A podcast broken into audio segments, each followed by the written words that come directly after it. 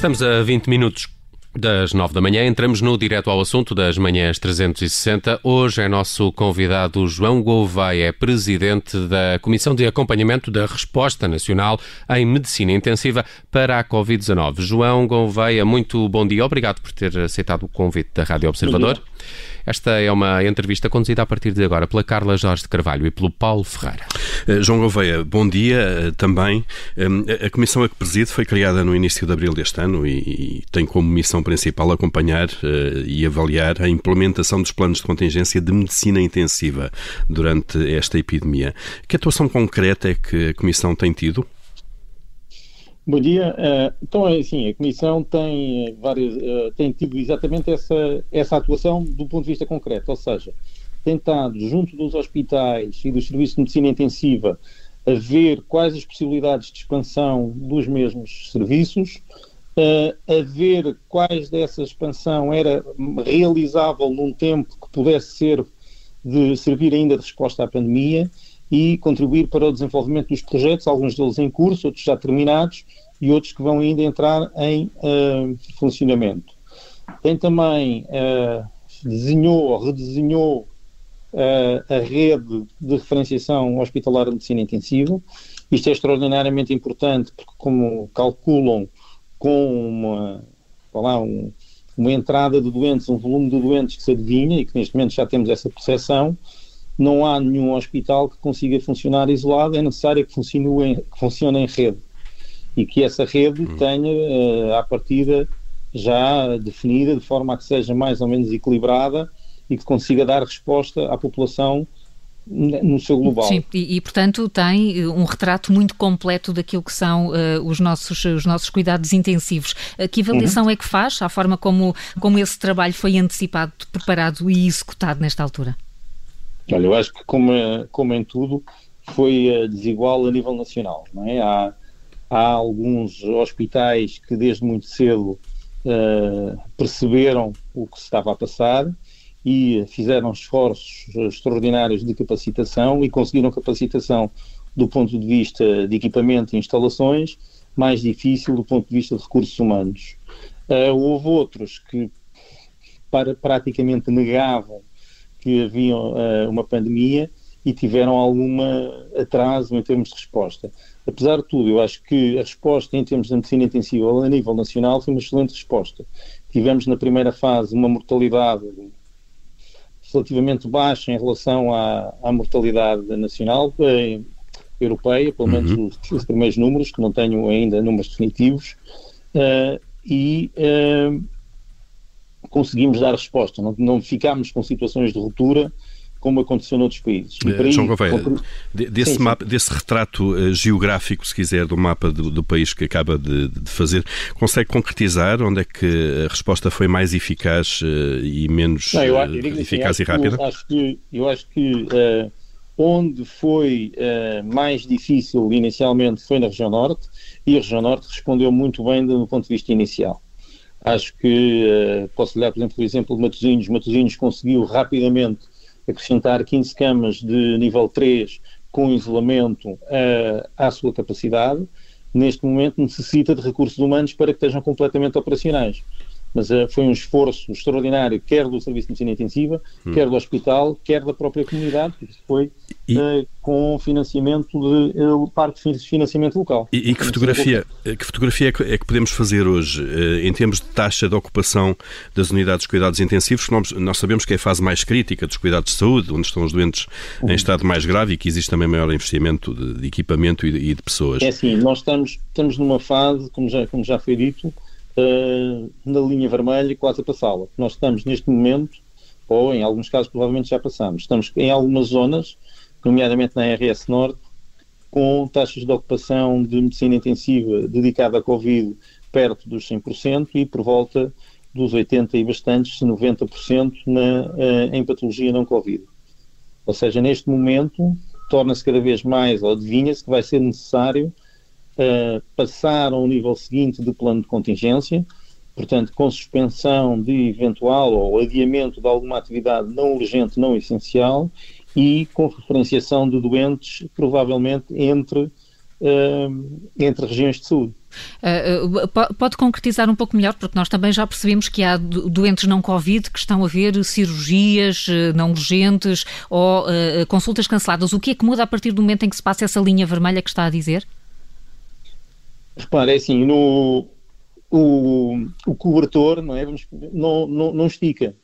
Portanto, nós temos os mesmos recursos humanos, ou temos mais alguns recursos humanos, mas os recursos humanos são limitados, tal como o espaço, e uh, para conseguirmos dar resposta a todos os doentes, Covid e não Covid, há algumas situações que temos que ir buscar, que têm que ser uh, diferidas no tempo, porque nós temos que ir buscar recursos, principalmente recursos humanos a algum lado. Eh, mas essa, esse diferimento no tempo não, não é de, de doentes ao nível de, de, precisarem de cuidados intensivos? Não, é assim, repare, o, nós podemos ter uh, doentes uh, de, pro, programados para medicina intensiva. A medicina intensiva tem uh, entre as suas missões, por exemplo, o apoio às grandes cirurgias ou a cirurgias em que os doentes, até podem não ser muito grandes, mas que os doentes têm um número de comorbilidades que justifica o seu internamento em medicina intensiva para que tenham um pós-operatório e uma evolução o mais favorável possível. O que nós estamos a dizer é que, se calhar, algumas dessas cirurgias uh, não podem ser executadas uh, neste momento. É evidente, só uma coisa, é evidente claro. que todas as, as, patologias urgentes, todas aquelas que são tempo dependente, uh, devem uh, ser, devem continuar a ser tratadas e nós queremos que continuem a ser tratadas, mas exatamente por causa disso é extraordinariamente importante que sejam diminuídas outras patologias e que haja um comportamento a nível da, da comunidade de achatar a curva, de diminuir a procura, de maneira a que se consiga dar resposta a, a todo o tipo de eventos. Uh, João Gouveia, nós tivemos relatos na primeira fase da pandemia que vinham uh, de profissionais de saúde de Espanha, mas sobretudo de Itália, em que tiveram que fazer uma escolha dos doentes que, que iam salvar, simplificando. Podemos uhum. chegar a este ponto em Portugal? Podemos, infelizmente podemos sempre. Uh, eu, eu acho que há, há aqui duas, duas coisas que são diferentes. Uma coisa é nós entrarmos numa triagem de catástrofes que nós não estamos e esperamos não chegar, em que aí nós teremos que ter uh, em atenção, além dos princípios no, éticos normais que norteiam a medicina, a medicina, pensar também no, no princípio da justiça distributiva e equitativa. E aí temos que tentar salvar aqueles que têm maior probabilidade de serem salvos. Não é? não, ou, e isso poderá ter de decidir que determinado doente eh, será ou não admitido em medicina intensiva.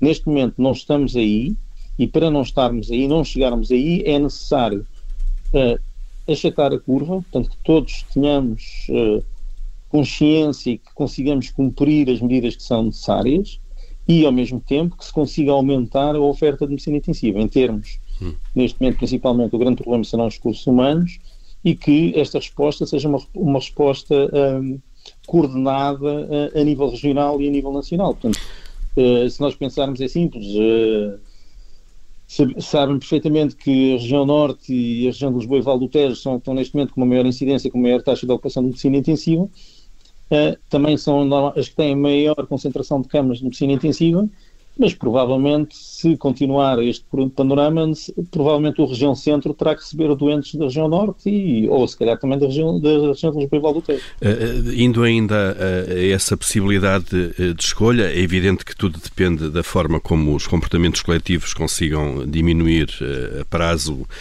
o nível de, de, de contaminados, mas, mas isso são, são processos que demoram e demoram semanas. Uhum. Podemos rápida, e da forma como estão a evoluir os números, uh, diariamente. Uh, a questão é de facto se podemos chegar rapidamente, em, em, em poucos dias, uh, à necessidade de fazer essa escolha dos cuidados intensivos que os doentes vão ser, ser submetidos.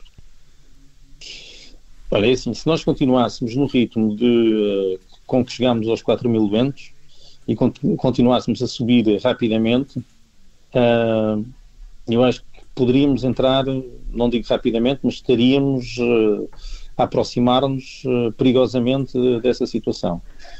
Porque se nós tivermos cerca de 2,5% dos doentes positivos entrarem em medicina intensiva, com 4 mil são 100 doentes por dia. É? Portanto, não, não é fácil para o nosso sistema poder lidar com esse número de doentes. Portanto, é imperativo nós conseguirmos achatar a curva. E, mas, mas, mas, o que está a dizer, o que nós estamos a dizer é que uh, sabemos que demora, que há um período de tempo que será seguramente sempre mais de uma semana, até que essa Sim. curva possa descer. Até lá, o, que condições é que a medicina intensiva tem? Até lá, a medicina intensiva tem, neste momento, por volta de 350 camas dedicadas à, à, à Covid, e com o restante das camas dedicadas às outras patologias. Uh, é, uh, esperemos não é, que seja suficiente. Agora, implica que uh, todos os hospitais, uh, nesta fase, tenham um nível de preparação, um nível de contingência idêntico portanto, e que haja uma, uma eventual redistribuição de doentes pelas diferentes regiões. E isso acontece? Eh, quem é que deve coordenar, se quiser, essa gestão em rede eh, dos é meios assim, hospitalares? No primeiro, no primeiro nível, isto é uma, lá, um procedimento que já acontece uh, a nível uh, nacional. Todos os hospitais sabem que quando têm a sua capacidade esgotada, quais são os hospitais normalmente que contactam, que são os hospitais do seu eixo de diferenciação, e alguns desses, desses contactos já estão até estabelecidos quase que a nível pessoal.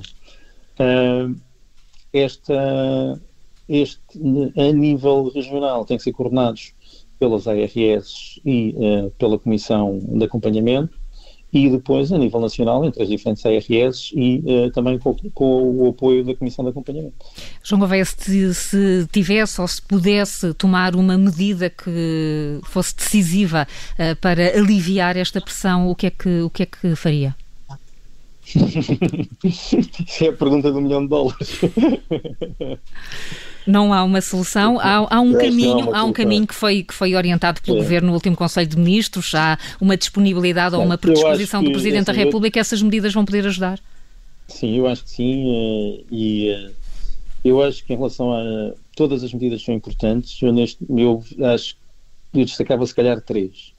Uh, eu acho que era, era importante, uh, isto é uma opinião meramente pessoal, eu acho que era importante o teletrabalho, a obrigação, não digo obrigação, mas, a, mas se calhar mesmo a obrigação de teletrabalho sempre que for possível, o aumento ou manutenção de grande número de transportes públicos, que é para não haver ajuntamentos dentro dos transportes públicos, e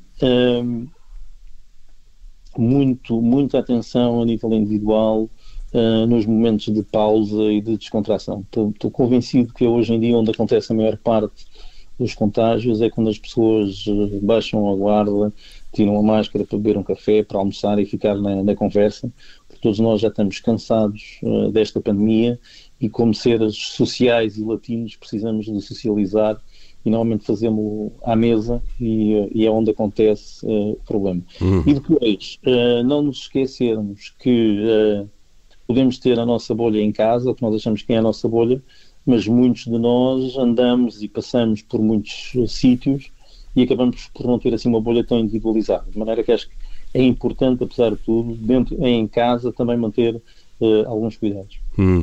Uh, João Gouveia, estamos a chegar ao, ao fim desta entrevista. Uh, obviamente que depende dos comportamentos coletivos uh, e de, desse tipo de medidas que acaba, que acaba de, de referir também. de qualquer maneira, há aqui um nó no, no, nos meios que tem mais a ver com pessoas e com os profissionais uhum. que estão preparados ou não para os cuidados de medicina intensiva. Não, não, há, não há nenhuma forma de, de, de aumentar esses meios humanos rapidamente nas próximas semanas, nomeadamente ir buscar profissionais a outros outros países que eventualmente que possam ser contratados para Portugal? Repare, é difícil. É difícil por, por várias coisas.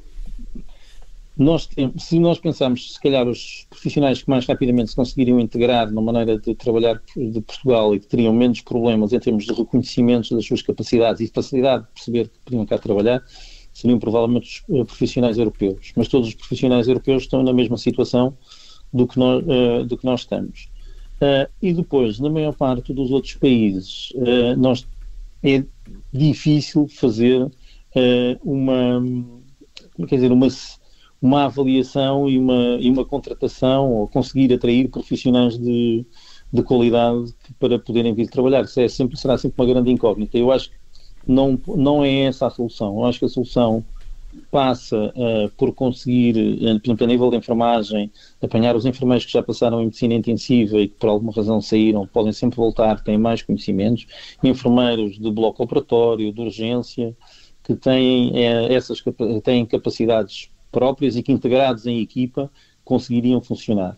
Da mesma maneira, em termos médicos, neste momento já há o concurso para para provimento de, de, médicos que vão entrar em formação, que à partida são médicos que também já têm algum treino de medicina intensiva e treino das suas especialidades, portanto serão sempre um treino mais rápido, e uh, através de integração nas equipas, de formação rápida, uh, consegue-se fazer. Não é o ideal, mas nós não estamos numa situação de poder querer o ideal. Hum. João Gouveia, muito obrigado por estes esclarecimentos aqui no Direto ao Nada, Assunto da obrigado. Rádio Observador. Ele é presidente da Comissão de Acompanhamento da Resposta Nacional em Medicina Intensiva para a Covid-19. Este Direto ao Assunto fica também disponível já daqui a instantes nos serviços de podcast.